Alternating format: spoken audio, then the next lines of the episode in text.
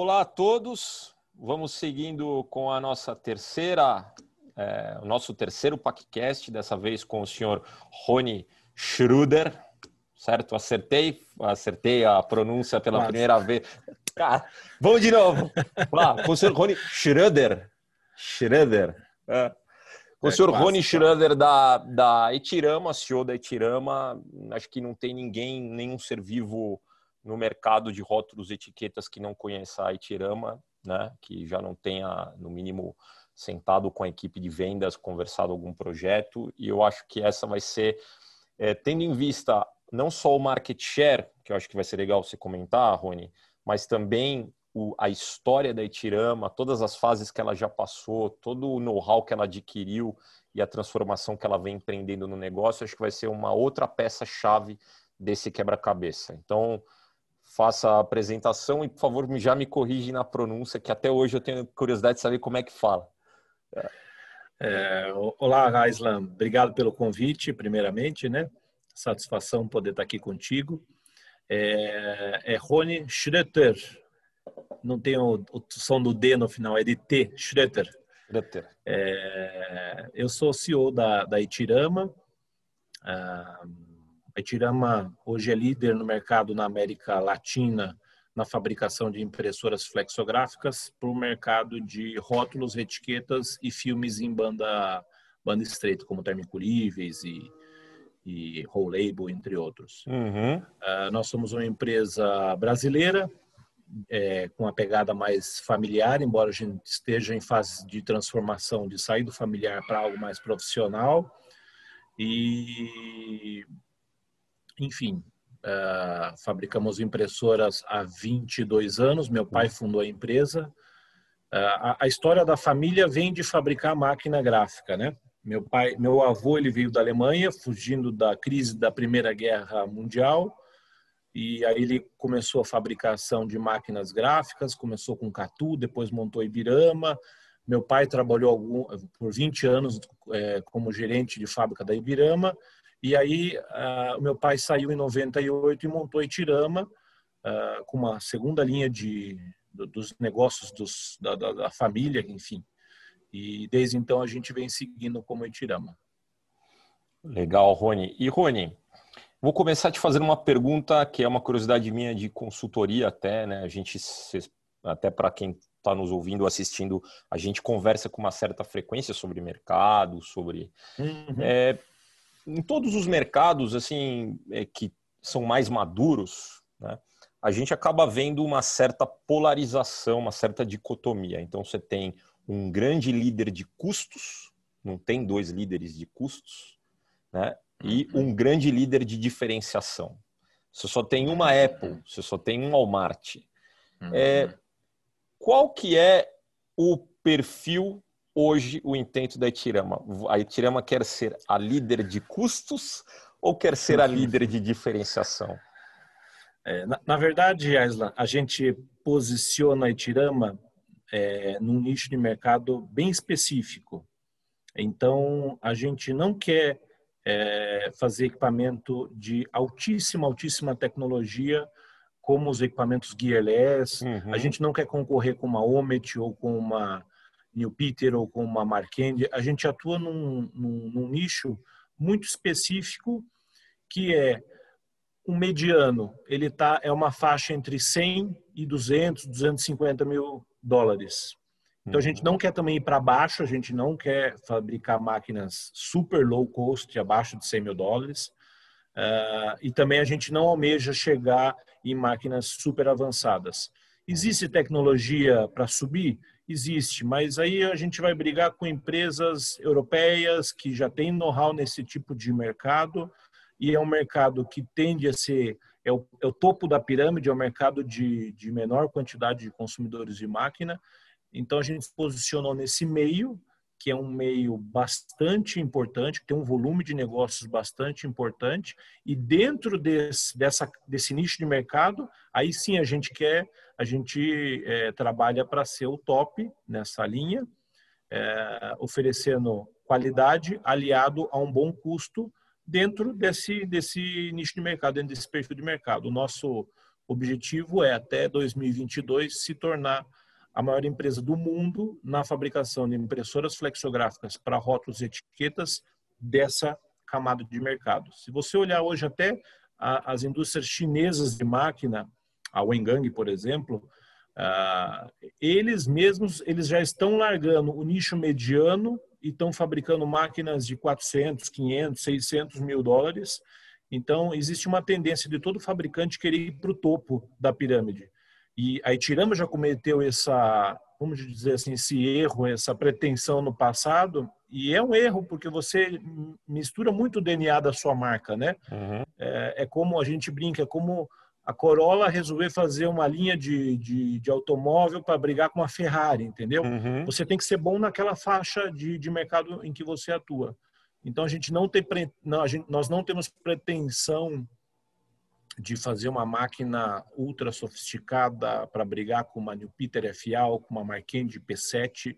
A gente, o, nosso produto premium, ele compete sim com uma New Peter, por exemplo, FB, ou uma Marquand 2200, ou até uma P3, ou uma Bob's TM1. Uh, ah, então, o nosso topo de, de, linha vai brigar com a super entry level das, das grandes marcas mundiais. Perfeito. Esse é o nosso posicionamento. Muito claro, né? Muito claro o posicionamento. Uhum. Agora, uma, uma pergunta assim: não é estar no extrato intermediário, não é uma, um posicionamento de alto risco, no sentido assim, não sei, aqui agora como leigo de fabricação de máquina, mas uhum. todos os caras da ponta muito rapidamente, de forma até, imagino, simples, podem despremionizar uma máquina. E, em contrapartida, você tem uma área muito fértil de concorrentes aí que podem sofisticar a máquina. Então, você está sendo, entre aspas, mordido em cima e embaixo.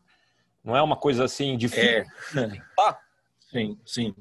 É, na, na verdade, é difícil uma marca super premium conseguir fazer um produto e baixar tanto o, o, o custo dela, o preço dela de mercado. Uhum.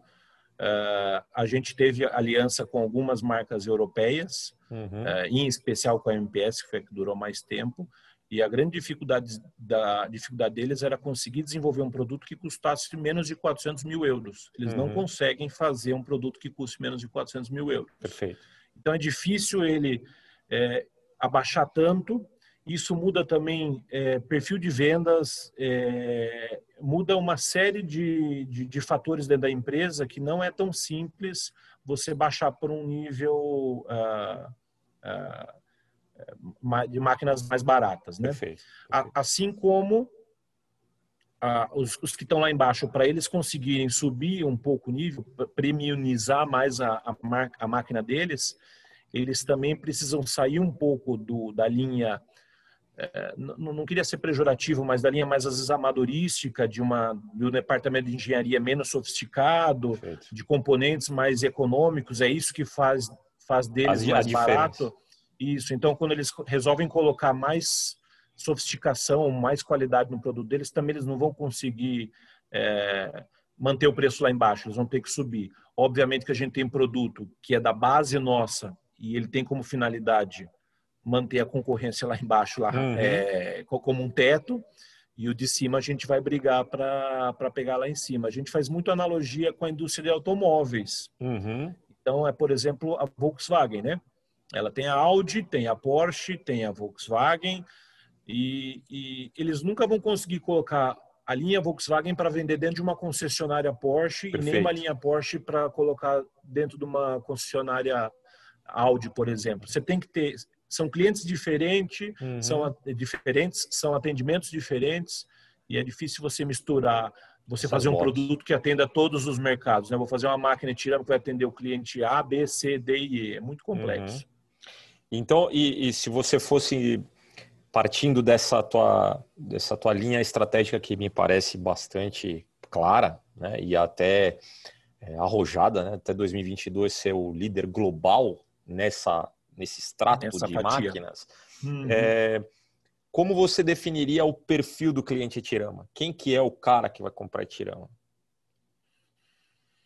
O cli... Bom, a gente tem clientes Etirama que são muito pequenos. A gente tem hoje, eu não, não, não vou falar os nomes, né? Mas uhum, enfim, claro. a, a uhum. gente tem um dos maiores convertedores do mundo de rótulos que tem máquina da Itirama também. Uhum. É, a gente tem máquina dentro da Europa e a gente tem máquina em países em desenvolvimento. Uhum. É, então, você, talvez gente... você... Oh, desculpa, te cortei, Rony. Então, quer dizer, na verdade, não é o perfil da empresa e sim do projeto da empresa. Aí... Não, é, na verdade, assim, a nossa máquina ela atende uma gama ampla, só que a gente tem um foco num, num perfil de cliente, uhum. que é o cliente pequeno, pequeno médio, uh, e é o cliente que busca uma solução para fazer rótulos e etiquetas com alta qualidade, com baixo custo de setup, é, que vai ter uma performance muito similar a grandes marcas europeias, mas que, uhum. Que, que, caiba no bolso dele. Então, que perfil de cliente é esse? Cliente latino-americano, cliente de países em desenvolvimento. Na Europa vai vender? Vai. Existem clientes espanhóis que têm essa característica, Portugal existe essa característica, Turquia, Grécia, uhum. mas eu, por exemplo, não almejo vender dentro da, de uma Alemanha, por exemplo, de uma Dinamarca ou é, enfim, você tem alguns países que têm alguns clientes com esse perfil. Eu tenho clientes gigantes que já me procuraram, que falam assim, ah, eu quero comprar a sua máquina, o que, que a sua é melhor do que a máquina, sei lá, New Peter? Uh, a gente fala, bom, o, o, perfil de máquinas que você tem, você deve continuar com a New Peter. Mas a minha máquina pode te atender, por exemplo, de repente você tem máquinas de valor altíssimo produzindo rótulos simples ou contrarrótulos, enfim. Então, a minha máquina pode te atender, você tira trabalhos simples de máquinas que custam muito caro e coloca em máquinas que têm o, o você faz uma hora máquina mais uma econômica. troca de hora né? máquina, uma, uma hora máquina é. premium por uma mais econômica. Né? Isso. Então a gente pode também atender o super cliente, mas o nosso foco é sempre o cliente mediano que precisa de uma máquina com investimento de até 200 mil dólares, uhum. mas precisa, não é que é uma máquina barata, ele não busca só preço quando ele vem nos procurar. Ele busca um preço legal, mas com uma performance muito similar ao que o mercado europeu ou norte-americano oferece claro. em termos de equipamento. Nível de exigência, né? É. é ele não mesmo. quer só preço. É, lógico. É. É. E, a gente é tem clientes que vêm buscar só preço, mas aí acaba não, não rolando. Uhum. É, você tocou num ponto do setup, né? Se fosse caras que querem uma máquina de, entre aspas, low cost, né, não vou dizer, mas que querem setup rápido, que querem versatilidade, que querem uma hora máquina compatível com o produto que eles estão alocando, etc. Uhum. É, na entrevista anterior com o Rubens, lá da New Peter, ele, ele, ele forçou bastante o abismo que existe entre máquinas modulares servo acionadas e máquinas não servo. Inclusive fez uma crítica digamos, construtiva comercial, né, dizendo, olha, eu respeito, mas não concordo com o posicionamento da Tirama de que uma máquina shaftless é desnecessária, porque quando o cliente experimenta uma tecnologia dessa, em termos de setup, confiabilidade, velocidade, isso muda. Né? E eu sei que você assistiu a entrevista do, do Rubens, então eu queria te perguntar, esse cliente aí que não tem shaftless, a Itirama que tem esse posicionamento você entende que isso em algum momento vai mudar e que é uma é inexorável que a Etirama em algum momento vai ter que partir para esse tipo de, de tecnologia ou não? Esse extrato não é demandante disso e tem outras coisas na frente para melhorar na máquina e que, sei lá, tá. é, são prioridade. É, tá. eu, vou, eu vou responder essa pergunta e, e aí eu vou fazer até uma correção na informação. Nós fabricamos máquinas com servo shaftless desde 2002. Uhum. A gente uhum. deve ter pelo menos umas 250 máquinas é, com servomotores instaladas no mercado. Uhum. Não com a pegada de gearless, mas é, substituindo a caixa de transmissão e o eixo cardan por servomotores. Uhum. A gente começou em 2000, 2002, não me recordo agora. E, e, a gente veio fabricando bastante máquina, até máquinas pequenas, como a FIT, por exemplo, que é uma versão mais de entrada. A gente tem algumas fabricadas com servo motor. Uhum. Uh, a gente tem ainda na linha mais premium da Itirama as máquinas com servo motor. E a gente só manteve o servo motor nas linhas mais premium, uhum. justamente por causa de custo. Claro. É, a gente acredita na tecnologia do servo motor é, em especial para o shaftless, que é até onde a gente pretende ir com o servo motor, porque de fato ele tem uma estabilidade é, de, de, de, registro ao longo do tempo, por não ter desgaste mecânico, muito melhor. É, tem alguns recursos como pré-registro eletrônico também que, que facilitam, uh, mas é uma tecnologia mais cara. Então a gente hoje disponibiliza essa tecnologia, mas numa linha uhum. mais premium. A Itirama ela teve em 2004, 2005 mais ou menos, a gente trocou fornecedores que a gente usava. A gente usava Yashikawa, hoje a gente usa Schneider, mas teve uma lacuna aí que a gente usou uma marca nacional. Uhum. E, e a gente teve alguns problemas em campo, então ficou esse esse zoom, zoom, zoom, no uhum. mercado. Não, a Itirama acho que não, não se deu bem com, com o servo motor. O fato é que tudo é um grande aprendizado, né? Uhum. A gente começou a colocar servo em máquina há 20 anos atrás e não é só colocar servo em máquina. Você tem que colocar servo e você tem que ter dentro da sua empresa uma engenharia é, que conheça o produto, que uhum. conheça software. Você tem que ter pós-venda que também consiga dar apoio ao cliente quando ele tem algum tipo de problema. E quando você começa a colocar servo em máquina, normalmente você meio que fica na mão do cara que está te vendendo o hardware. Uhum. Ou a Yashikawa, ou a Schneider, ou a VEG, ou quem uhum. é que uhum. seja. E aí, quando você tem um problema em campo, você não consegue resolver sozinho. Você sempre precisa dos caras, porque normalmente as empresas acabam não tendo alguém dentro da empresa para dar esse suporte. Uhum. Então, ao longo do tempo, a gente passou por essa dificuldade. Hoje, a gente, dentro da engenharia, tem uma equipe apta a isso, no pós-venda também. Uhum. E hoje a gente se sente muito mais confortável com o servo motor. A gente tem máquina servo na Austrália, Espanha, uhum. Rússia. Já é, Índia. é. É uma, vamos dizer assim, não é o core dos projetos ali de prateleira, mas vocês já têm, já conhecem, já sabem. E... Sim, é um produto que, que tem uma, uma procura principalmente fora do Brasil. Entendi. Principalmente fora do Brasil.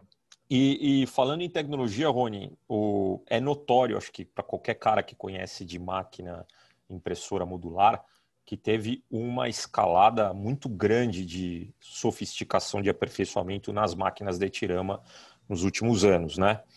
Uhum. Na, tua, na tua visão, quanto você acha que se deve esse aperfeiçoamento de projeto às suas parcerias passadas com o New Peter e MPS? Hum. A, a gente teve uma parceria que, na minha opinião, na minha visão, foi muito importante, que foi uma parceria com a MPS. Uhum. É, foram sete ou oito anos juntos. Pô, a gente desenvolveu projetos juntos. É, a gente teve intercâmbio de, de, de empregados na, entre as empresas. E para nós foi uma lição muito, muito grande. Uhum. É, a gente deixou de ser 100% vertical para ser, de fato, uma montadora de máquinas. Uhum. A gente adequou a nossa estrutura aos padrões de uma montadora europeia, com uhum. processos uhum. e tudo mais. E um dos grandes pontos que a gente sempre trabalhou junto foi é, a melhoria de design de máquina, de, de uhum. projeto e tudo mais. Uh, acabou não dando certo porque existiu interesse, inclusive da MPS, em, em comprar Itirama.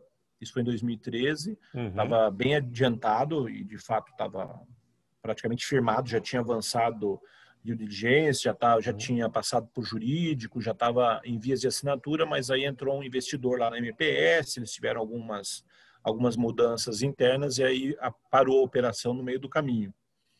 Mas é, eu nunca julgo que não deu certo a parceria, na verdade deu muito certo. A gente foram sete, oito anos de muito aprendizado, muita troca, eu conheço, tenho uma amizade até hoje com o Bert, que é um dos acionistas lá. Ele fala: Rony, a troca foi mútua. Você não tem ideia de quanto a gente também pôde aprender com vocês, uhum. o que, que é low cost de verdade. Uhum. E foi muito positivo. Com a New Peter foi uma parceria um pouco mais rápida. É, valeu muito pelo relacionamento. O pessoal da New Peter, a gente também faço das palavras do, do Rubens as minhas. É, a gente tem um carinho muito grande por eles. Uh, mas foi algo mais rápido. Uhum. A gente uhum. começou, acho que durou um ano e meio, mais ou menos. E aí, por uma questão cambial e mercado, a gente uhum. acabou, por interesses de cada um, a gente acabou seguindo cada um para um lado. Uhum. Mas a questão de desenvolvimento, a gente ganhou muito, de fato, com a em parceria com a MPS. É, a... Assim, olhando assim de fora, né, a MPS efetivamente é uma empresa que, digamos, o mercado leu que poderia vir a ser a sócia ou talvez a proprietária da Etirama, né, que existisse uma compra, né? A New uhum. Peter alguns também, de alguma maneira, tiveram alguma expectativa. Né? Imagino que outros caras também tentaram comprar Itirama porque seria um ingresso ao mercado latino-americano relativamente interessante em market share, em plataforma. Sim, é quase comprar Esse, mercado, né? É, comprar um mercado, né? Uhum. E a Itirama nunca tentou comprar ninguém? Não, nós nunca tentamos comprar ninguém. Uhum. É, na, na verdade, é, quando a MPS nos procurou para sugerir a compra, justamente a questão do que a gente está falando de nicho de mercado e marca, né? Eles uhum. nunca poderiam colocar Itirama para ser uma MPS, uhum. colocar nas nossas máquinas a marca MPS, e eles também não conseguiriam ter uma máquina deles com etiqueta Itirama. Sim. Então a ideia era uma fusão de uma empresa com produtos super premium e uma empresa com produtos entry level. Então, e manter a marca de cada um, porque é, tanto eles quanto nós sempre acreditamos que as marcas deveriam Tinham, e que agregam agregam né para os é, né? já, já e, tem uma não era uma compra né todo mundo hum. às vezes tem a ideia de que você vai vender a empresa vai para o Caribe hum. enfim vai vai, vai ficar milionário na verdade é um merging que você, que você junta enfim é. mas tiramos então tipo assim ela namorou duas noivou uma não casou nenhuma. É tipo uma solteirona inveterada, assim, ó. Ou ainda está esperando a alma gêmea. O que, que você, você acredita que ainda pode lá na frente acontecer alguma coisa ou não é não é foco agora? O foco não não é o nosso não é o nosso foco. A gente está muito empenhado nesse projeto de transformar e Itirama numa empresa global. Uhum. É, a gente está mexendo em toda a parte de fabricação de máquina uhum. para o próximo ano, capacidade de fabricação de máquina, a parte de pós-venda também. Uhum. Em, em março, nosso gerente comercial viaja para Bangkok, onde a gente vai abrir a filial Etirama com máquina de exposição e tudo mais, e dali uhum. ela administra todos os agentes e todo o mercado asiático. Uhum. Showroom, que é, é uma empresa na qual nós é uma filial da Etirama lá na Espanha, uhum. também já está pronta. Teve alguns atrasos por conta de coronavírus, mas tem equipamento lá, assistência técnica, tem tudo. E a uhum. ideia é manter as, os três pontos no globo, um aqui na América, um central na Europa que não, não é especificamente para o mercado europeu, é muito para leste europeu uhum. e norte África, e um na Ásia para atender toda a região asiática, incluso o. Índio, enfim, vai ser uma base nossa lá. E aí a ideia é com essa estrutura, ampliar a nossa capacidade de produção. A gente pretende dar um baita salto de, de, de crescimento para o próximo ano. Uhum. E esse é o nosso foco hoje, é e, crescer e, e atingir essa meta. Ô Rony, para cumprir esse teu intento aí de 2022, né? 2022, seu 2022. líder global nesse, nesse extrato aí do mercado. Você acha que com custo Brasil dá para poder fazer isso ou podemos esperar uma Etirama Chennai, uma outro site aí num país emergente, baixo custo. Porque imagino, vamos dizer assim, pensando aí deste tamanho, talvez uhum. o custo Brasil em algumas situações, mesmo para uma empresa que já tá, já tem o DNA de low cost, ainda assim pode ser um restri uma restrição, não?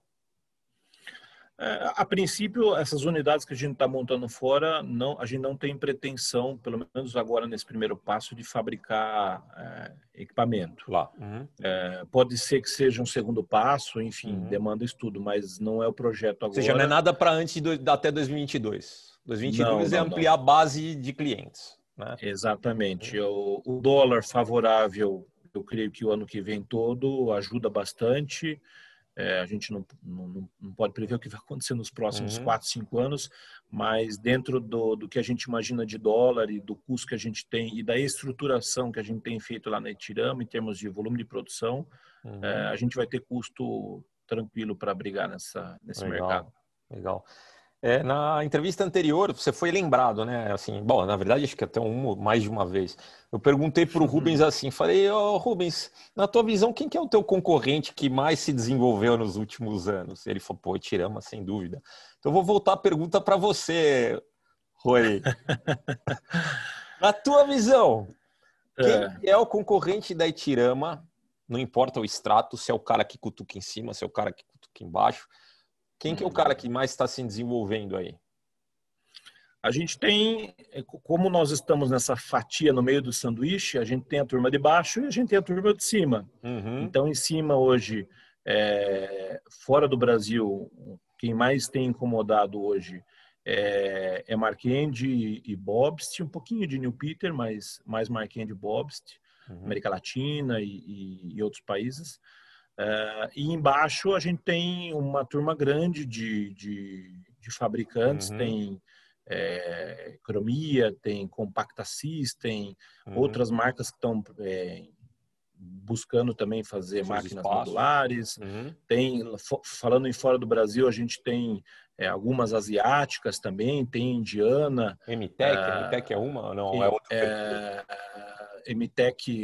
indiana é uma. Uhum. Eles também estão eles começaram muito forte na nossa, no nosso nicho e estão uhum. premiumizando a máquina, uhum. já estão saindo fora da, da, da, da, camada que a gente atua. Mas eles começaram forte nesse nicho. Uhum. Acho que todo sonho de quem fabrica máquina é fabricar uma Sub... premium. Ah, é, e, mas é um, muitas vezes pode ser um erro, sabe, Asla? Porque você esquece o seu DNA e você, às vezes as pessoas acreditam que fazer uma máquina ultra, mega sofisticada com uhum. dezenas de servo motor é, é garantido sucesso. Uhum.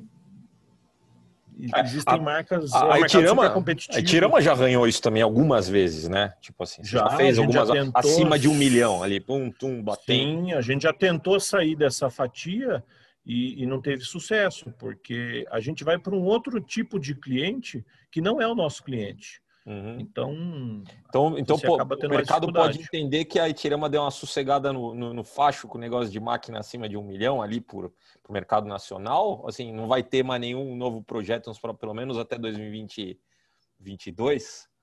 É, assim. o, que nós, o que nós temos é, lá, lá fora existe muito a questão é, da necessidade e de quase obrigatoriedade das máquinas terem servomotores. Uhum muitos clientes até nem entendem por que eles querem servomotores, uhum. mas eles querem servomotores porque eles acreditam que é a máquina mais Sim. tecnológica. Uh, então a gente, em março, a Itirama está lançando uma nova linha, uhum. que é uma linha, uma Global Series, é uma, é uma linha que faz parte do nosso projeto de internacionalização da marca. Uhum. Então a gente identificou vários pontos que a Itirama precisava melhorar para atingir esse objetivo. Então fábrica, ela reestruturou a fábrica dela, a parte de assistência técnica também foi reestruturada e um dos pontos que a gente identificou foi produto. Uhum. Então, a gente tem esse produto que está sendo desenvolvido desde agosto de 2019 e que vai ser lançado em março de 2021. Depois vai, ser, vai para Bruxelas também, em setembro uhum. do ano que vem, que é essa plataforma, é uma nova plataforma e aí é uma máquina mais premium, uhum servo motor, tem uma série de características para brigar de igual para de igual para igual com as entry level das grandes marcas Perfeito. europeias e norte-americanos, americana, porém sempre sem passar de um milhão de reais. Entendi. Então é, é colocar uhum. tecnologia, mas não esquecendo o tamanho do seu cliente, né? Do, do foco uhum. Perfeito. do bolso do seu cliente. É, uma parte dessa, desse todo esse avanço aí que vocês estão tendo, essa entendo que tem um esforço, imagino eu que tem um esforço estratégico de fazer todo esse um, todo um business plan para poder chegar nesse 2022 aí. Eu uhum. imagino que a entrada de um ex-dirigente da Bobst, como é o caso do Norberto, tem alguma uhum. contribuição relevante aí, né, na empresa. É, não sei quanto tempo ele está aí dentro da Itirama. Eu vou te fazer uma pergunta. Conhecendo o Norberto, que eu também gosto, tenho amizade, etc. Você acha que o Norberto deu uma etiramada ou ele bobistizou a etirama em algum aspecto? O que, que sobressaiu uh, em termos de é... cultura? Porque um cara que vem de uma bobst com o tempo que tem deve ter algumas, digamos assim, uma sistemática e uma visão diferente, né? Quando Sim. chegou, o que, que vocês estão conseguindo é, digamos assim, incorporar dessa cultura? É, o Norberto a gente conheceu justamente de, uma, de um namoro junto com a, com a Bobst e tudo mais. Uhum. Você participou disso comigo, né? Te, uhum. A gente teve junto nessa. E, e acabou não dando certo por, por outros fatores, mas ficou uma amizade, uma admiração muito grande por ele. Uhum. O Norberto ficou 10 anos na Bobst, ocupou o cargo, é, tocou por dois anos uma, uma unidade da Bobst na China. Ele entrou como supply no Brasil, depois virou CEO para a América uhum. Latina. E, e, acho que ele cumpriu o dever dele. Depois de 10 anos, ele saiu da Bobst e a gente já tinha tido esse contato, esse relacionamento. E aí eu convidei para vir trabalhar na Itirama uhum. como, como um funcionário e com o desafio de justamente fazer essa internacionalização da marca Itirama. Uhum. Então ele começou na Itirama e pronto para rodar o mundo e, e, fazer esse trabalho e, e, pela por toda a experiência que ele tem claro. como gestor e enfim uma experiência enorme, uhum. ele identificou, olha, gente, eu não posso sair para o mundo porque a gente eu identifiquei aqui, ele tem muito mais olhar de, de gestor, né? Ele falou, eu identifiquei que a Tirama ela precisa corrigir muitos pontos para a gente conseguir dar esse salto. Senão a gente vai tentar dar esse salto e vai cair de cara no chão. Uhum. Então ele, a gente recuou um pouco do projeto. Ele entrou na Itirama em 2018. Ele, a gente recuou o projeto de internacionalização e desde 2018 a gente vem trabalhando na estruturação da empresa para dar esse salto. Uhum. Estava previsto para o segundo semestre desse ano dar esse salto, deu uma atrasada por conta de Covid. COVID. É, e, mas ele faz, é, ele é uma pessoa muito importante e ele, ele tem é, enorme participação em toda essa reestruturação. É, eu não sei se ele bobstizou Itirama, porque eu acho que é, ele, até como gestor da Bobst, ele era um cara que tinha uma visão mais revolucionária uhum. e menos dar processos.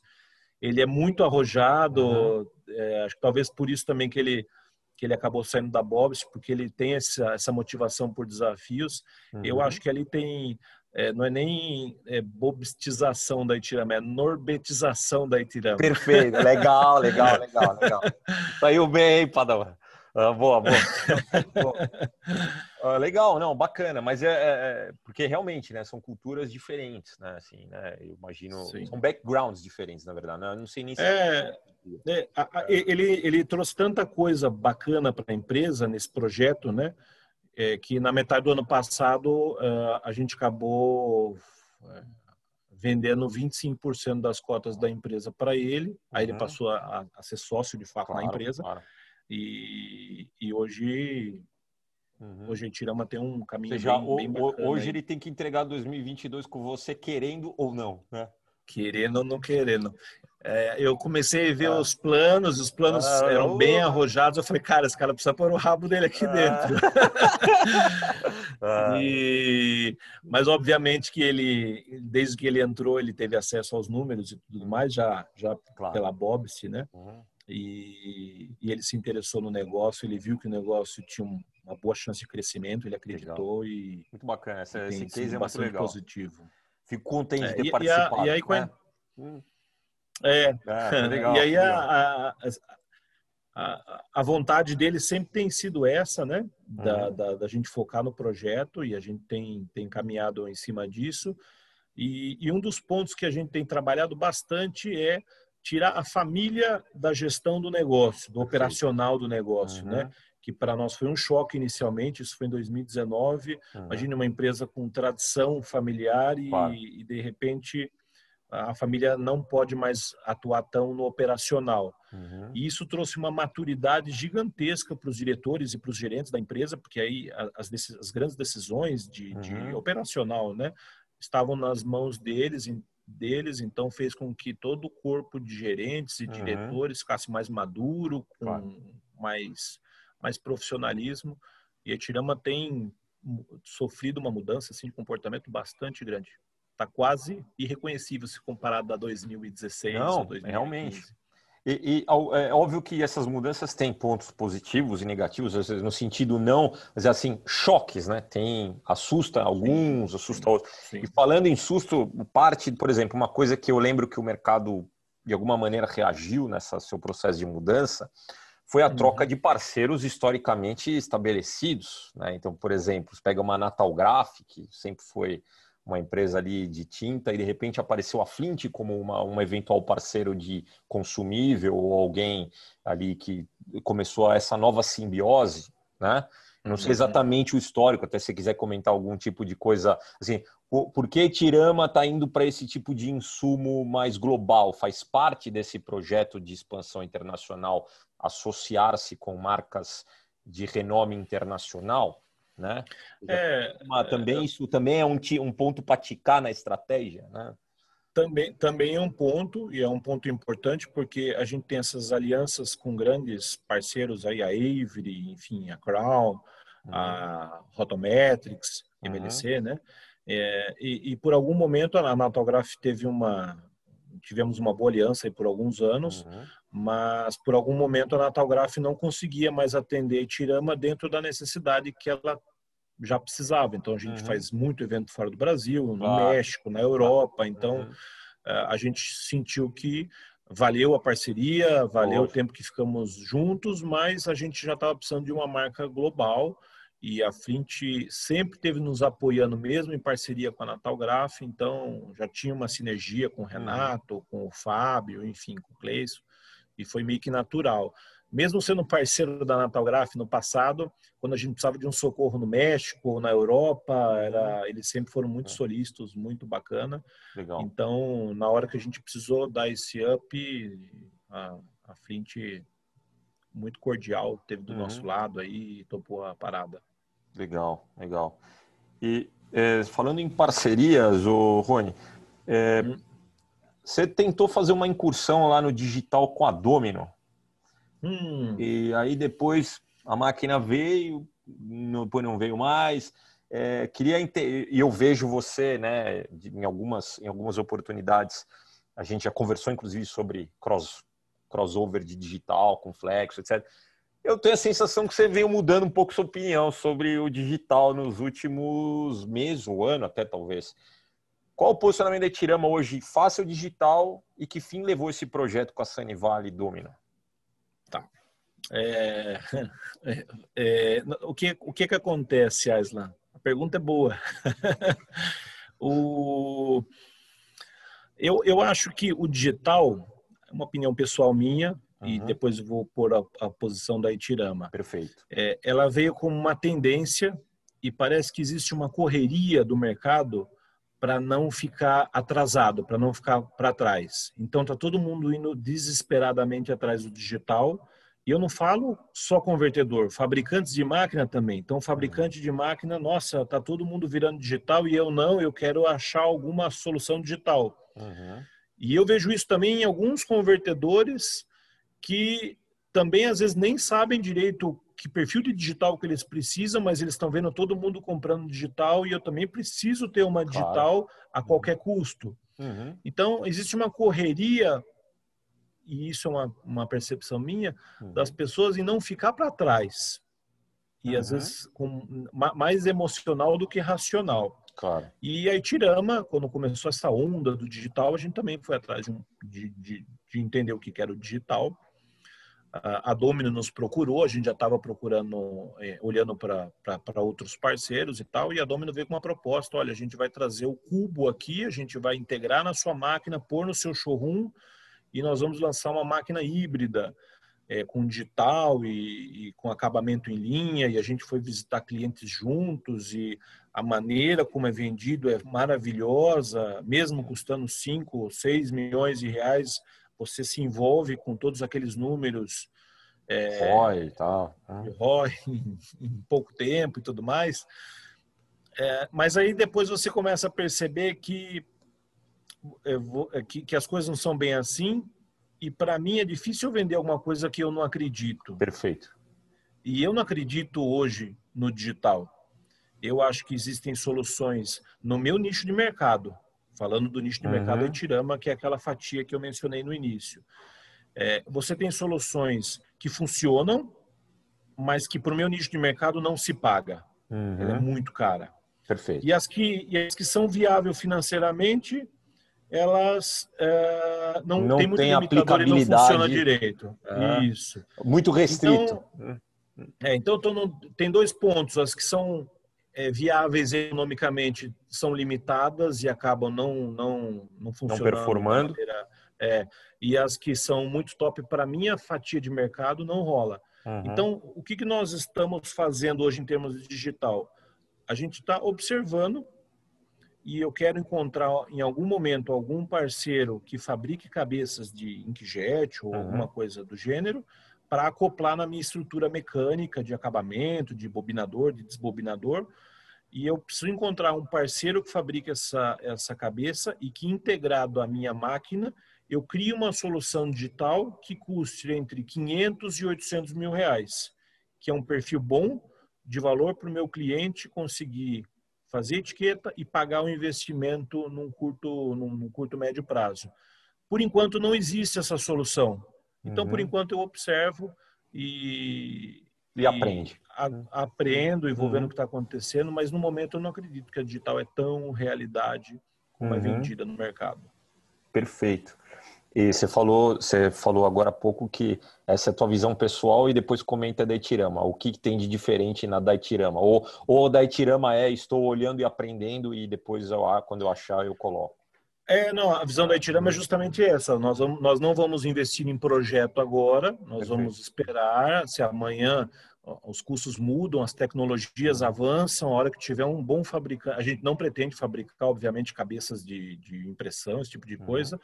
a hora que surgir uma boa cabeça com, com, com custo não, não, tão limitado uhum. e com um custo que junto com a minha integrada à minha máquina fique dentro desse range de valor, uhum. perfeito, a gente está pronto para entrar em digital. Por enquanto é só aventura uhum. e eu acho que não é legal é, às vezes você divulga e faz um monte de coisa. A própria Adobe, a gente cogitou de trazer a máquina e tudo, e no meio do caminho a gente deu uma parada e falou assim: quem que vai pagar 4, 5 milhões na primeira na primeira criança aqui no uhum. Brasil?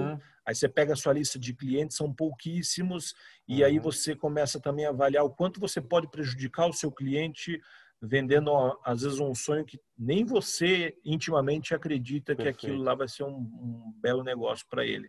Então a gente acabou declinando. Essa máquina ia vir para a última feira, a feira da, da Márcia Flex Label em 2019. Uhum. A gente abortou a vinda da máquina.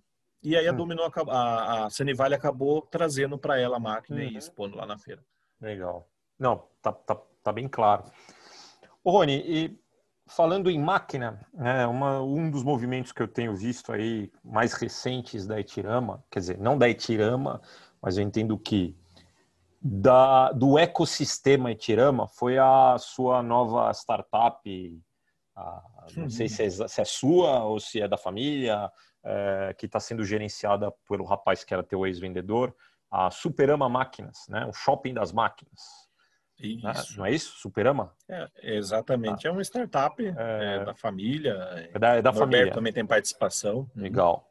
E por um acaso ela não concorre com seus representantes, não? Tipo assim, o cara que vende a máquina não, nova não precisa do ecossistema da máquina usada para poder trabalhar, ou seja, não acaba retirando uma potencial receita de um representante comercial e, e deixando, entre aspas, de forma autofágica o seu representante enfraquecido? É, então, não porque o, a Superama ela trabalha em parceria também com esses representantes. Então, um dos maiores ah. parceiros que a gente tem dentro da Superama, ele deve ter umas cinco ou seis máquinas dele lá, é o Jean, que é representante nosso, o Jean da Férnia da Open Brasil, uhum. e, e, a gente tenta fazer com que as, a, o grupo se una em prol desse, desse projeto. É um projeto que viabiliza muito a venda de máquina nova, uhum. porque antigamente quando entrava máquina usada no negócio era sempre um problema, porque não é o nosso métier, atrapalha a linha de produção. Então hoje a gente até gosta de receber máquina usada no negócio, porque uhum. alimenta um segundo um segundo negócio nosso. É, e é uma coisa meio que inédita no Brasil. A gente via muita, muito cliente às vezes querendo comprar uma máquina, então ele pegava um avião lá de Santa Catarina, vinha para São Paulo, hum. e aí alguém pegava ele no aeroporto, ó, vamos para Guarulhos ver uma máquina, aí vamos para uh, é, Ribeirão Preto ver outra máquina, ó, tem uma outra lá no Nordeste, mas aí também eu já não posso ver com você. Uhum. E a nossa proposta é não fazer agenciamento de máquina à distância. Se o cliente quer consignar uma máquina ou se ele quer vender para a gente poder fazer a revenda, uhum. ele tem que mandar a máquina no nosso pavilhão. Perfeito. E aí o cliente, ele, ele numa única viagem, ele chega lá e ele tem várias vários, Mas a gente não mescla, só máquina para rótulo e etiqueta. Então é tipo assim, é um negócio white label, né? Qualquer máquina. Né? Qualquer máquina. A gente tem lá umas três, mais, uns 20 modelos de fabricantes diferentes, de, então, de preços de 300 a 10 mil reais. Então faz de conta que eu sou um novo comprador potencial que foi visitar a Superama Máquinas. Cheguei lá, okay. tal, falei assim, meu, puta, duraria ter uma Super Print zero. Aí dei uma olhada, falei, hum, tem essa cromia hum, que tá meio veinha, mas dá, é o que dá no meu bolso. Comprou a cromia, rodou, filé, tirei, maravilha. Será que não pode ter poss possivelmente um efeito rebote do tipo, nossa, se essa cromia velha fez o que fez, imagina uma cromia nova. E aí o cara não compra a tua máquina nova e o cara vai para uma outra plataforma de máquina. É, eu, eu não acredito nisso, uhum. Porque na verdade quem está vindo buscar uma máquina usada, uhum. é, ele está vindo buscar preço. Máquinas uhum. usadas é, que têm um preço de revenda muito baixo é, tem uma performance uhum. baixa. Eu tenho, tenho modular hoje lá no piso de 80 mil reais, tem de 100 mil reais. Então uhum. são máquinas de performance baixa, enfim mas é o suficiente para muitos clientes que estão começando agora, para cliente que tem uma tamborzinha de duas, três cores, ele está saindo de um mundo para um mundo super legal. Então, uhum. é, são máquinas mais econômicas e tem performances diferenciadas. Eu tenho, por exemplo, Super Print semi-nova lá, semi-nova não, com 6, 7 anos de uso, que é vendida a 350 mil reais. Uhum. Já é até mais difícil de vender ela ali dentro. Uhum. Uh, mas uh, da mesma maneira como destoa nas novas, nas usadas também os preços é. destoam, e aí o público que quer pegar uma máquina modular de 80 ou 100 mil reais, uhum. ele também tem uma expectativa de um produto com performance um pouco abaixo, né? Ô, Rony, não sei se é, nessas várias conversas aí de mercado que a gente teve, ou, ou, com uma outra pessoa, com algum outro profissional do setor, alguém já te falou isso, mas uma, uma coisa que para mim é bastante claro na, no, na abordagem comercial da Etirama em relação a seus concorrentes, tanto daqui quanto de fora, uhum. é que uhum. quando se fala de ROI, quando um concorrente teu fala de ROI, geralmente o cara ele tem uma inclinação maior para o quanto a máquina vai produzir, né? Eu vejo assim, tem um, um, é muito claro. Uhum. Todos, não, a minha máquina vai produzir tanto, ela vai rodar tanto de velocidade, ela vai produzir tantos metros quadrados, etc. Você é um cara que é muito contundente o seu discurso comercial sobre o qual é a compatibilidade entre o investimento da máquina e o quanto o cliente do seu cliente remunera o metro quadrado do produto. Estou errado nessa diferença de abordagem? Eu vejo que vocês têm fortemente isso, né? Vocês falam, Sim. cara, então é, na tua visão, com a tua experiência de todos esses anos de máquina, com todos os clientes que você conversa numa base diária, que, que seria um ROI de máquina banda estreita factível para o mercado nacional? Você fala assim, cara, se esse cara não pagar com o que ele tem de carteira, de produto, de preço de venda, essa máquina em tanto tempo, tem coisa errada nesse negócio. É, a gente usa isso, inclusive, Asla, como uma ferramenta. Nossa equipe de vendas usa essa planilha. A gente faz o simulado com a etiqueta para o cliente entender todos os custos. A gente tem uma planilha, um simulador e a gente acredita que o ROI de uma máquina em tirama, e, e sem exageros, com muito setup, com aquela coisa bem. Sim, com, é, com folga para real. Ah. Isso, com, com margem, para não ficar fantasioso. É, em torno de dois anos e meio você tem que ter o investimento, o retorno do investimento. Perfeito. E você concorda com os ROIs que estão sendo apresentados no digital, não? Não. Aí eu li um... Tá, eu, fui, eu fui sacana, né? Você, não quer... Porra, sac... Não, eu vi um ROI de uma máquina de 5 milhões de reais em 18 meses, com, sei lá, 600, 800 trabalhos por mês. Uhum. Uh, eu achei meio meio fora da, do, do que é a realidade do, do, do, uhum. do, convertedor no, no, dia a dia. Uhum. Uh, eu acho que dois anos e meio para a realidade de um mercado latino-americano, para as oscilações políticas e econômicas Perfeito. que a gente tem uhum. aqui, é ótimo. Você pegar uma máquina europeiona, grande, cara, pesada, se é onde é uma performance incrível para também trazer cinco isso para dois anos e meio e jogar para cinco, seis, sete anos, é, é bem complexo uhum. para o nosso mercado latino-americano. Uhum. Não, tá, tá bem, tá bem incrível aí essa, essa tua visão.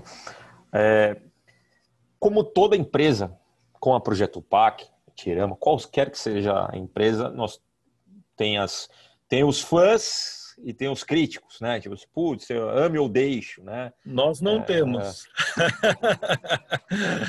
Aí eu vou te fazer uma pergunta. Vou te não, fazer uma pergunta. Não, mas, cara, acontece, né? Faz parte não, de. Óbvio, faz óbvio. parte de. Não existe unanimidade. De lógico, faz parte de, é. de empreender, certo? Agora, se você, não sei se já fez essa pergunta para você, essa eu espero que você não tenha feito, porque é uma, acho que daria uma reflexão interessante, assim, ó. Se você fosse o convertedor, que acabou de começar, e que fosse comprar uma Etirama. Comprei. Legal, comprou tua Etiraminha, belezinha, botou no teu galpão, começou a produzir. Depois de um tempo eu te perguntasse qual é a, o ponto, a vantagem maior da máquina que você como convertedor viu e qual foi o grande ponto crítico de todo esse de, de todo esse serviço pós-venda, etc. Se eu fosse você o convertedor, analisa, autoanálise da Etirama, onde você acha que ainda tem muito a melhorar e onde você acha que, ó, sinceramente, aqui eu tô tranquilo? Difícil a pergunta, hein, Asla? é, na verdade, assim, se eu, se eu, eu sendo convertedor, o que eu buscaria por uma, por que, que eu buscaria por uma máquina da Itirama?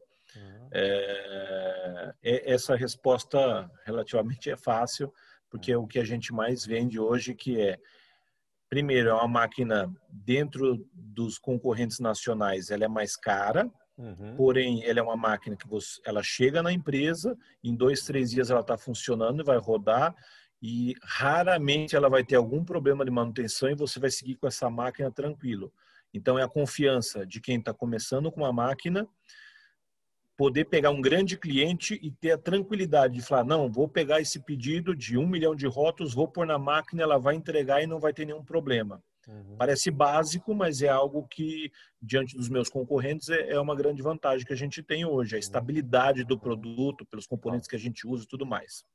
Frente ao, ao concorrente que está na parte de cima, que seriam as máquinas importadas, a vantagem de ser um produto nacional, finalizado, o cliente não tem que descapitalizar tanto a empresa, o bolso, enfim, o que seja, então ele vai investir muito menos. Às vezes o valor da máquina é o valor do imposto da nacionalização de uma importada. Então ele investe muito menos, ele põe o negócio para rodar, em dois anos e meio o retorno dele do investimento vem. Então eu compraria uma Etirama, por ter uma máquina extremamente estável e por ter um custo-benefício bem interessante. O que, que eu enxergaria de mal na Itirama que ela poderia melhorar? Poxa vida, aqui é, meu, aqui é o ponto que eu estou trabalhando. Né? A gente tem investido muito na parte de assistência técnica. É, esse foi um ponto que a Itirama pecou por muitos anos a nossa assistência técnica era deficiente, não só na parte de corpo técnico, mas, tam, ah, mas principalmente na parte de atendimento ao cliente. Atendimento quando o cliente tem um problema. Uhum. E nos últimos anos, para você ter uma ideia, a nossa assistência técnica ela era composta por uma pessoa. Essa pessoa vendia a peça, a pessoa atendia cliente, essa pessoa cuidava das instalações uhum. e a gente tinha um serviço precário é algo que a gente mudou bastante. Hoje a assistência técnica é composto só de atendimento a cliente, são seis pessoas uhum. uh, e mais um corpo técnico, mais uma equipe terceirizada. É, é o 100%? Não, eu acho que ainda ela tem, tem que melhorar bastante. Nós estamos trazendo mais profissionais para essa área, profissionais de peso para essa área, porque a gente sabe que a gente precisa é, melhorar essa área. Uh, mas eu acho que se fosse um ponto para chamar atenção onde a Itirama está investindo para melhorar é a assistência técnica. Ela foi uhum. bastante precária no passado, hoje é, a gente tem um nível quase que é bem baixo mesmo. A questão de falando de passado, história familiar, fazendo uhum. máquina no Brasil, é, não, é, não é uma tarefa fácil e tudo claro. mais é, você está sempre correndo atrás de dinheiro tal, e por muito tempo a Itirama era uma empresa que vendia o almoço para pagar janta lá atrás, no, no, na, na, fase de, de, de, de, nascimento da empresa. Então, nessas oportunidades, a máquina muitas vezes é entregue sem um processo correto de teste, é, e aí tinha uhum. bastante problema de pós-venda e tudo mais. Então foram coisas que a gente veio eliminando. Hoje existe um processo de saída de máquina, a gente praticamente tem um índice de, de, de pós-venda muito baixo. Mas é uma coisa que eu ainda ouço de alguns clientes. Pô, eu vi falar que a Tirama uhum. não tem um bom serviço. Eu falei, puxa, de, de quem que você ouviu falar isso? Ah, de um uhum. cara que comprou uma máquina em, em 2005 tal. Então, eu ainda é, colho é, críticas. Ainda vem essa, digamos, essa, esse ranço do passado, uma, uma inércia. Exatamente. É, é, um, é uma coisa que a gente ainda colhe do passado, mas é um, é um departamento, talvez acho que é o que a gente mais investe dinheiro hoje em contratação, em uhum. ferramentas. Hoje Depois tá de marketing, né? Marketing. marketing não gasta. É o primeiro. Ah. marketing, ah. Não, então, não, mas é um hoje... outro ponto assim, cara. Você sabe, né? Eu sei que você teve elogios até internacionais, cara, de todo, todo mundo vê o business model marketing da Itirama muito forte, né? Eu até já te perguntei, eu não lembro agora o que você tinha me respondido, mas uma vez já te perguntei se era você que era a cabeça pensante do marketing, tudo isso, assim, no sentido, essas ideias do é, centro de tecnologia da Itirama, do showroom, do o cuidado com a cor da marca até na, no, tapete, não sei das quantas, no gravata, do, tem toda uma você acha que isso, por exemplo, considerando todos os concorrentes aí que estão no extrato de low cost, né, uhum. nacionais, onde, vamos dizer assim, e para alguns clientes que consideram, é, não deveriam, né, nenhum cliente deveria, mas alguns clientes têm uma mentalidade de comprar máquina mais no âmbito do commodity, né? Então, assim, é por, pelo preço. Você é acredita preço, que é. a marca consegue ser parte importante desse surplus no, no, do preço da Itirama em relação aos outros?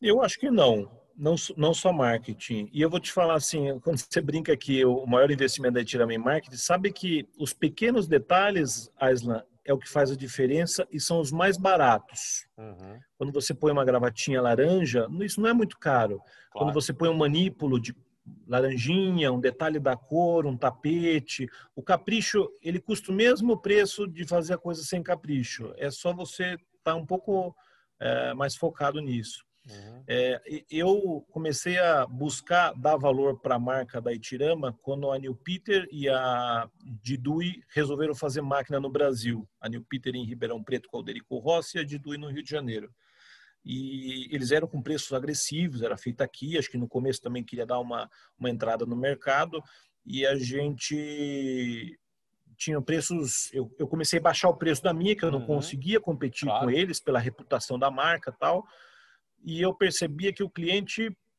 ele queria comprar aquela marca, Uhum. E eu, aquilo me mexeu bastante comigo. Eu falei assim, rapaz, como a marca, o peso de uma marca, mesmo em máquina, né, que deveria ser uma, uma compra muito mais racional do que emocional, mas mesmo em máquina, o quanto emocional pesa na decisão de compra, né? Uhum. E isso foi, acho que em 2004, mas 2006, quando eles entraram no Brasil. E aí eu falei assim, eu preciso fazer com que as pessoas olhem a marca da Itirama e enxerguem valor na marca da Itirama. Então, eu preciso mostrar para o mercado como é feita uma máquina Itirama, o cuidado que, ela, que, que se tem para fazer uma, uma máquina, para onde a gente vende, como os nossos clientes é, têm sucesso com as nossas máquinas. Então, eu comecei a, a comunicar ao mercado e tentar agregar esse valor à marca. Depois de 15 anos trabalhando com bastante força nesse, nesse sentido, uhum. é, o mercado reconhece hoje a, a que tem uma, uma, uma qualidade, uma né? Um, uma, é.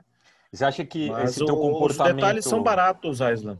Esse teu comportamento tem influenciado concorrentes? Assim, você vê que por conta de toda essa tratativa, essa preocupação da Itirama Concorrentes que antes também tinham uma postura, digamos, displicente com a marca, começaram a investir mais? Sem dúvida, oh, sem uhum. dúvida. No Brasil, a gente nota, assim, empresas que nunca faziam vídeos com celular, ou que não tinham nenhum cuidado com a marca, ou com, é, com cuidado num, detalhe de um estande de feira. Então, a gente percebe que todo mundo tem... Tipo, Tirama põe um ah. vídeo lá, daí Tirama, no outro dia, tem três vídeos, vídeo do A, do B. Né? Criou uma é. tendência, é? É, é, tem muita gente que às vezes provoca, o Rony o fulano, tá copiando, eu me sinto lisonjeado, porque hum. se eu tô servindo de referência para Claro, tá, pra, tá fazendo alguém, coisa significa que o, que o trabalho tá, tá sendo bem feito, senão ninguém, ninguém se inspiraria, né? Uhum. Pô, legal, hein? Ó, estamos esgotando oh, tudo que nós tínhamos que percorrer. Por enquanto tá tranquilo, né? Você nem deu Tranquilo, Aislan, tranquilo. Tá eu pensei boa, que né? você fosse ser mais o, picante. O, não, o Rubens que tava, tava estressado aí, tô enchendo o saco. Rubens, ó, tá brincadeira, tá? Eu não sei se você sabe, mas o teu slogan lá, ó, Think Easy, que é meio treta de, que é meio treta de traduzir para português, assim, né? É, uhum. Easy Think, alguma coisa assim, mas o Think Easy, ele é, uma, é o nome de uma banda indie de rock. Ah, é? É. Não sabia. É um power trio norte-americano e o principal uhum. álbum dele chama Weather Permitting. E tem uhum. uma a principal música do principal álbum dessa banda que ninguém vai conhecer, porque essa é cultura inútil que eu tenho. Você já me conhece, né? O dicionário de. Uhum. Né? E essa banda tem uma, uma. A estrofe da principal música, do principal álbum, fala assim: Não se esqueça de onde você veio. Depois eu vou te mandar o link da banda. Puxa! Né? Então, uhum. assim, aí eu te pergunto, é, vendo todos os erros e os acertos da, da primeira empresa do teu pai, né, da tua família, na verdade, seu avô, né? Uhum. O que, que você entende que foi o, digamos assim, o maior aprendizado do que fazer e do que não fazer para a Itirama moderna? Porque eu acho que de alguma é. maneira você acompanhou mesmo, sim, sim, mesmo sim. fora, ou talvez mais muito jovem, mas você meio que viu é. que eu entendo que o negócio de máquinas na sua família também já foi tanto palco de sucesso como de muito estresse familiar, certo? Sim, sim. Eu, eu participei do finalzinho da, da, da Ibirama, quando meu pai ainda estava lá e tal. Então eu vi a Ibirama meio que, que acabar, ela acabou fechando, enfim e participei do início da Itirama. A Itirama também passou por algumas fases mais difíceis, enfim, e, e a gente aprendeu muita coisa. É, as, acho que as maiores lições foram, uh, primeiro, ter um foco de onde você quer chegar, é, não ficar perseguindo concorrente em estratégia, você tem que ter a sua estratégia e o seu foco. Acho que isso é o mais importante, entender o mercado, ler o mercado, criar o seu foco e eu acho que isso é o mais importante. As pessoas se perdem no meio do caminho por não saber onde querem chegar.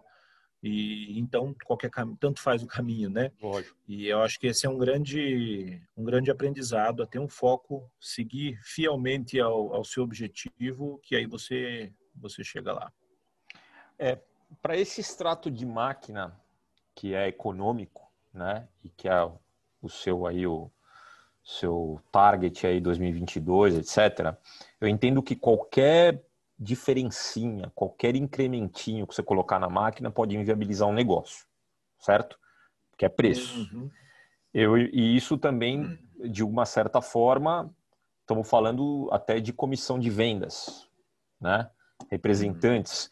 Você imagina que para o mercado de máquina, esse modelo do representante comercial, na visão da Etirama, é um modelo velho é um modelo velho, porém necessário, ou também será reinventado pela, não estou falando pela Etirama, pela indústria de máquina em geral? Se do cara que vai com a pastinha, que se visita, o modelo icônico do representante comercial de máquina, seja ela para máquina usada, seja ela para máquina nova. Qual que é a tua visão nesse sentido? Eu, eu acredito muito no relacionamento de pessoas, né? Eu acho que vender máquina por internet não ajuda, desperta interesse, mas a venda tem que ser no tete a tete com pessoas, né? Eu acredito muito no relacionamento entre pessoas. O nosso mercado, por exemplo, ele é muito de relacionamento. Eu acho que quem é, o que muda é o comportamento do representante, o representante que não conhece produto, que vai lá, não, porque eu conheço a mulher dele, conheço o cachorro dele, eu conheço os hábitos de vida dele, eu vou jogar golfe com ele. Eu acho que esse representante, a moda antiga, tende a, a desaparecer, né? As pessoas querem receber o, o, um representante técnico que agregue valor na venda e os clientes até é, fazem questão de que a comissão seja paga integralmente para o representante quando ele enxerga que o representante está agregando na, na venda e, uhum. e, enfim. Internacionalmente, o representante ainda é mais importante, né? Porque você está mais longe, enfim. Uhum. É, ele é um suporte não só para fazer a venda, mas te orientar culturalmente dentro de um país onde a cultura é mais diferente, diferenciada. Uh, passar a questão de, olha, vamos fazer esse tipo de publicidade, a publicidade que você faz no Brasil não vai funcionar, por exemplo, aqui no uhum. Urzabequistão. Então, é, é muito importante você ter alguém local que traga a cultura é, local, o uhum. conhecimento dele, o relacionamento, o network dele. Então, a gente acredita ainda bastante na figura do representante. Perfeito. O, é, eu perguntei para os dois caras anteriores, né, tanto para o Mark da Comex quanto para o Rubens, uma uhum. pergunta que era, vamos dizer assim, o desfecho. Né?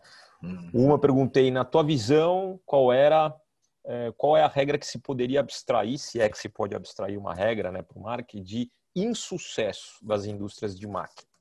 No caso da New Peter, empresa centenária, eu perguntei o contrário. Qual foi a, qual a regra que você poderia abstrair para poder explicar o sucesso de uma empresa centenária num business que é super competitivo, que é a de máquinas? É, eu acho assim, a Etirama, ela tem muito capital intelectual do mercado, né? Vocês vendem, como você falou, é muito heterogêneo o perfil do cliente Etirama, né? Como, como no final das contas, mesmo para um cara grande, top da cadeia, Etirama se encaixa em um determinado projeto de, uhum. de, de, produto, um determinado segmento, etc. Então, vocês têm bastante conhecimento. Imagino que em vários momentos você deve ter falado e dado conselho para cliente, cliente ouviu ou não ouviu, se estrepou, etc de todo o teu aprendizado de máquina, conhecendo os seus clientes como você conhece, o que que esses caras estão fazendo de errado, certo? Que a indústria de rótulo e etiqueta no Brasil fica cada vez mais difícil, com as margens cada vez mais erodidas e sem perspectiva, digamos assim. Né? Agora, ó, Hum. Agora, ó, você pode discordar de mim. Eu posso estar sendo eu posso estar sendo pessimista e falar não, a empresa, a indústria de tá bombando, cara. É o, né? Então assim, eu tô, tô, aqui, não quero te inclinar numa, num, num, para uma direção. Não, eu digo assim, faça o que eu vejo. Poderia ser um negócio muito melhor do que é hoje. O que que esses caras estão fazendo de, de errado? Ah, eu, eu acho que a gente não pode generalizar é, eu acho que quem trabalha certinho no mercado está indo muito bem, obrigado. Uhum. Não são muitos, é, não é a grande maioria, uhum. mas a gente tem exemplos de muitos clientes que estão trabalhando bem com informação, com gestão, com é, sabendo fazer conta. Esses caras estão voando baixo. Mas o nosso mercado hoje você, aquilo que a gente está falando, hoje um cliente consegue comprar uma máquina com 60 mil reais. Ele começa um negócio de etiqueta e muitas vezes ele vai, não, eu vou vender etiqueta e 100% amadorístico, sem fazer conta, sem fazer nada, esses caras acabam estragando o mercado. Então, o que eu vejo é que hoje é super democrático a entrada de empresários no mercado de fabricação de etiqueta, uhum. no mercado consolidado, né? E aí esses caras entram e, e nem todos têm uma visão boa. Agora, quem está trabalhando certinho, não falo gente que precisa ser empresa grande, às vezes o cara tem uma empresa enxutinha tal, mas ele trabalha muito certinho, custo, gestão, sabe onde ele quer chegar no negócio dele. Esses caras vão muito bem mas existe muito convertedor que não tem gestão, enfim. Uhum. Não, não, e, e, não é uma exclusividade do mercado de convertedores. Sem dúvida. Fabricante de máquina, fabricante de ferramenta, é, é, é geral, né? Entendi. Próximo, Mas é última, é... é minha última, prometo. Chegamos, olha, a gente conseguiu cumprir um horário relativamente bom. Tony, é, o...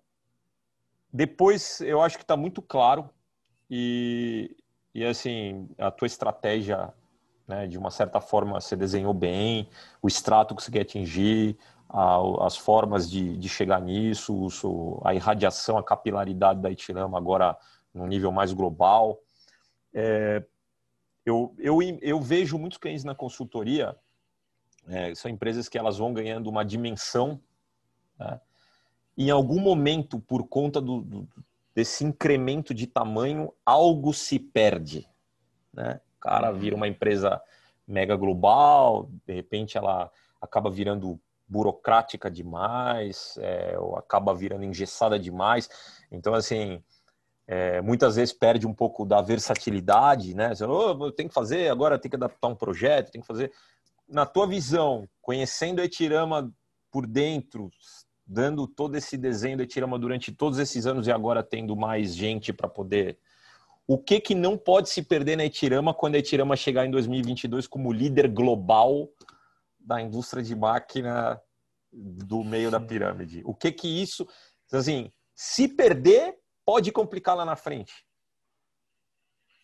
Ela não pode perder o, o DNA dela, que é o foco nesse nicho de mercado, o foco em fabricar máquina é, com preço competitivo, onde o cliente dela consiga ter um sucesso rápido com a compra, ela não pode se perder em querer fabricar máquinas super avançadas, ela não pode se perder em querer regredir fabricar máquinas super é, low cost ou máquinas é, uhum. menores ainda.